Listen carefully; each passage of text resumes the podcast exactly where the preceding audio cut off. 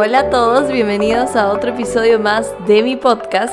Estamos de vuelta y hoy les traigo una serie de episodios que van a ser más cortitos, es decir, que van a estar eh, en determinadas semanas, sobre temas cotidianos que vivimos en nuestro día a día con la alimentación, con nuestro cuerpo, las luchas que tenemos, tips que les doy, pensamientos al respecto para que puedan navegar eso de una manera mucho más em, equipada de una manera mucho más, con muchas más herramientas eh, y que se sientan acompañadas en estos procesos a llevar una alimentación libre de dietas, una alimentación sin toda esta presión social sobre cómo deberíamos vernos y sin todas estas ideas que solo nos llevan a una mala relación con nuestro cuerpo y, la comida en general.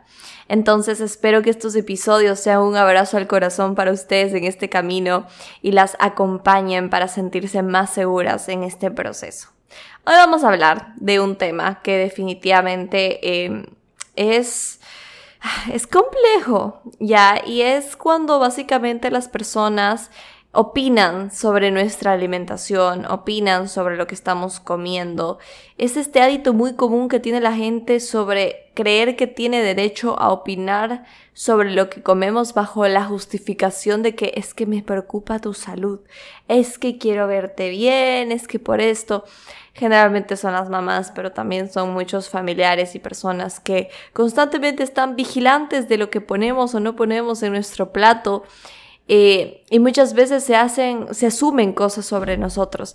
Es decir, si yo estoy en un cuerpo bastante delgado y ese día decidí ponerme, no, no ponerme tanta comida, la gente ya es como, no, es que no comes, por eso estás así, por favor, ponte más. Y lo mismo pasa al revés. Si yo estoy en un cuerpo grande, si yo tengo un cuerpo gordo y decido ese día comerme una hamburguesa, vienen los juicios de, ah, es que de ley comes hamburguesas todos los días y por eso estás así. Y todas estas asunciones serían que son muy incorrectas y fuera de la realidad, porque la verdad es que no podemos saber nada de la salud de una persona viendo una vez su plato. Y esto es un tema que la gente cree que sí, o sea, cree que sabe, ¿no? Y cuando nos vamos a algún lugar a público y vemos a una persona tal vez gorda comiendo una hamburguesa y una persona delgada comiendo ensalada decimos, ah, es que así es siempre. No sabemos si, por ejemplo, esa persona gorda que fue a comer esa hamburguesa, comía esa hamburguesa una, una vez al mes porque se le antojó, pero generalmente come ensaladas. O sea, tú no sabes cómo se basa la alimentación de esta persona, ni cómo es la relación de la con la comida que tiene esa persona a la que tú estás juzgando porque hay muchas cosas detrás de la elección de un plato que no tenemos ni idea. No sabemos por qué llegó esa elección de plato, qué estaba sintiendo, qué la impulsó a llegar ahí. Hay tantos aspectos en el tema de nuestra alimentación que a veces, de verdad, son mucho más profundos que simplemente decir, ah, que quiero una hamburguesa. Muchas veces hay conexiones emocionales, conexiones con la comida súper profundas, simbolismos que nos llevan a elegir determinados alimentos en determinados momentos de esa vida de esa persona. Tú no sabes si, yo qué sé, a la prima que estabas juzgando porque tal vez está subida de peso y se estaba comiendo una hamburguesa, tal vez estaba comiendo esa hamburguesa porque estaba súper triste y esa hamburguesa le recordaba a su mamá que ya murió, por ejemplo. Hay tantos factores detrás de la elección de la alimentación de alguien, de nuestras elecciones de alimentación, que a veces la gente no tiene el alcance de ver. Además que en el tema de nuestra salud hay muchos factores influyendo en nuestra salud. Hay muchas cosas que visiblemente ante los ojos del mundo no se pueden ver. Una persona no puede ver que te comiste una hamburguesa y determinar que tu perfil lipídico y tu colesterol HDL y LDL, LDL está eh, elevado y el HDL está bajo. O sea, no puede determinar eso simplemente mirándote. Tampoco puede determinar cómo están tus niveles de glucosa, tu glucosa en ayunas como tal. No hay, hay cosas que simplemente no podemos tener idea. Y algo que yo siempre les hablo aquí y es este tema que nos dé mucha calma es que creemos que todo el peso de toda nuestra salud está en nuestra alimentación y realmente hay tantos factores detrás eh, que están influyendo y entre esos también son las emociones con las que comemos. Si una persona está en constantes estados de estrés, por más de que esté comiendo ensaladas y proteína y todo, puede tener una desregulación de su azúcar en sangre. Y esto se da básicamente porque cuando hay un cortisol elevado, este influye en cómo se regula el azúcar en sangre en nuestro cuerpo. Entonces, eh, hay muchas cosas que necesitamos empezar a soltar, estas viejas ideas de estos comentarios que hacemos a la gente viendo sus elecciones de comida, pero también sé que es muy difícil cuando los recibimos. Sé que Muchas veces el que nos juzguen o nos, nos, miren feo cuando estamos comiendo resulta un factor que empeora nuestra relación con la comida y nos hace sentir eh, que ya no queremos comer, nos hace llevar tal vez a estados de atracones y en general aseverar el estado de la relación con nuestra comida a uno que no es tan bueno.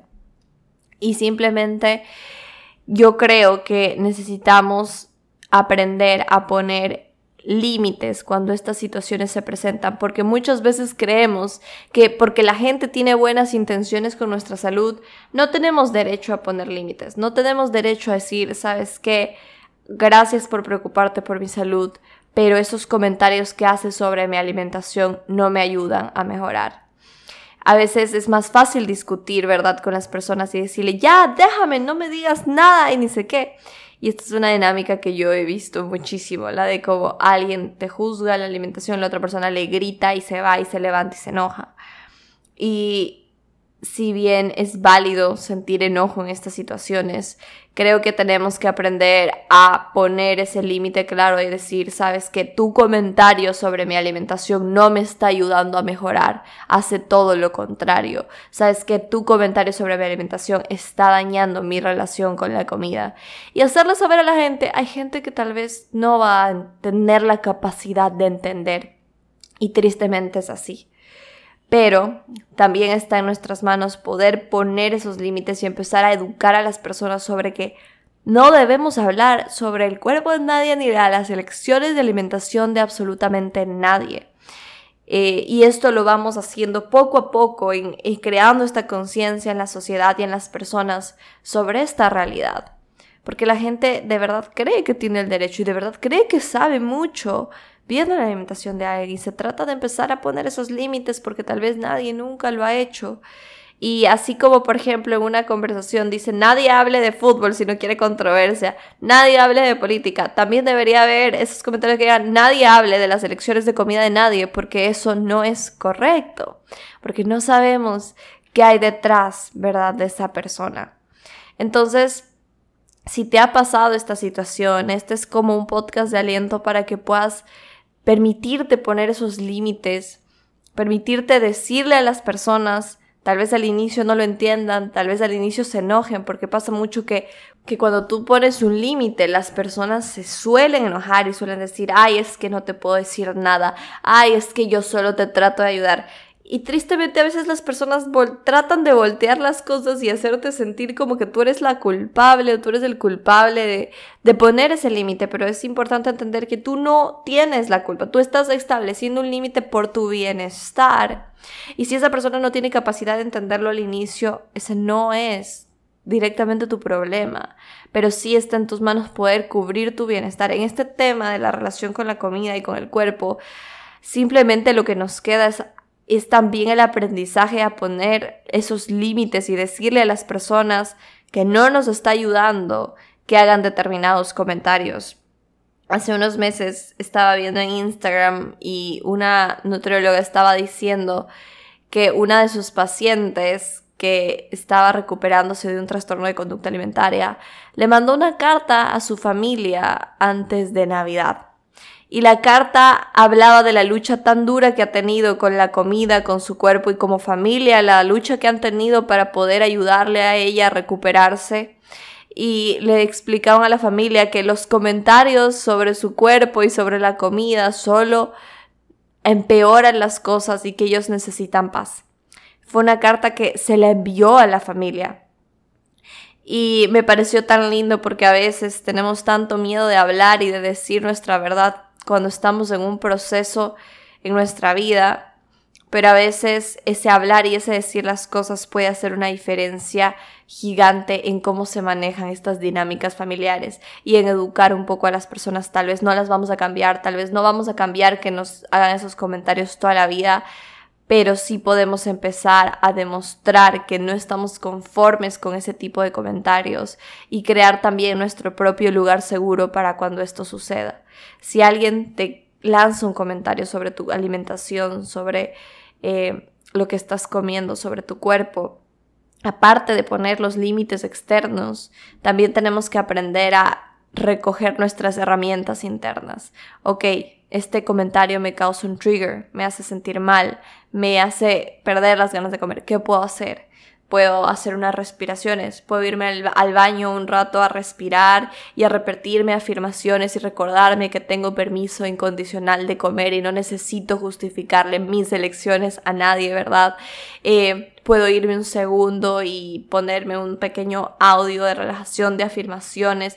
¿Qué puedo hacer? ¿Qué herramientas tengo en mis manos para lidiar con esto. Si no has creado un set de herramientas, este es el momento para decir, cuando algo me cause un trigger, cuando algo me cause como esta alerta interna y esta preocupación interna, ¿qué herramientas puedo tener a mi mano para poder sobrellevar esto?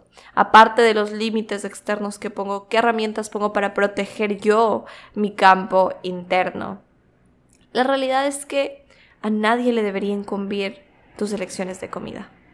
No es problema de nadie y aunque te hagan creer que sí, no le debes explicaciones a absolutamente nadie de lo que decides o no decides comer y tampoco de lo que decides o no decides hacer con tu vida porque es tu vida y son tus elecciones. Muchas veces nos hacen creer que debemos eh, darle cuentas a alguien y no debes hacer nada, sobre todo en el tema de la comida. A nadie realmente le debería incumbir lo que eliges o no eliges comer. Solo es tu decisión, por qué lo haces, desde qué lugar lo haces y con qué intención lo haces. Eso solo te corresponde a ti misma hacer la introspección y saberlo. Pero otras personas no tienen por qué interesarse por el tema. No le suman ni le resta y tampoco a ti te suma y te resta. Dar explicaciones y justificarte sobre lo que comes o no comes. Cuando eres health coach como yo y también estudiante de nutrición, crees que tienes que justificarle tus elecciones de comida a todas las personas porque creen que si no, no estás haciendo las cosas bien. Y eso lo he sentido muchísimo porque la gente pone más atención en lo que la nutre y decide poner en su plato o no. Y yo tampoco le debo justificaciones a nadie. Porque yo sé y yo he estudiado mucho para saber cuándo hago una elección y cuándo no y si es que hago una elección seguido, no lo hago seguido y por qué lo hago y desde qué lugar lo hago y con qué intención para mi bienestar lo hago. Y eso no le incumbe a nadie. Ya, como mi trabajo no está certificado por las elecciones que yo personalmente hago porque yo sabré cuál es mi bienestar y las que tal vez haré con, hago con mis pacientes, con mis clientas. Entonces, son campos totalmente diferentes y si tú también eres health coach o eres nutri, te vengo a recordar que tampoco le debes explicaciones a nadie de lo que comes o no comes, de lo que sí es tomar o no es sí es tomar. Eh, pero tú sabrás desde qué lugar lo estás haciendo y hacia qué lugar y, punto de bienestar lo estás, desde qué lugar esta decisión está siendo tomada, ¿verdad? Eh, pero eso, este es un pequeño episodio solo para recordarte y decirte que no le debes la justificación a nadie y que desarrolles estas herramientas externas para empezar a decir, no hablen de mis elecciones de alimentación, al igual que tus herramientas internas para que cuando pase y no lo puedas controlar, sepas cómo calmar tu sistema nervioso, calmarte a ti y recordarte que aún con esos comentarios tienes permiso incondicional de comer, tienes permiso de disfrutar tu comida sin culpa y de hacer las elecciones que tu corazón desee. Entonces, ese es el recordatorio eh, y nos vemos en un próximo capítulo.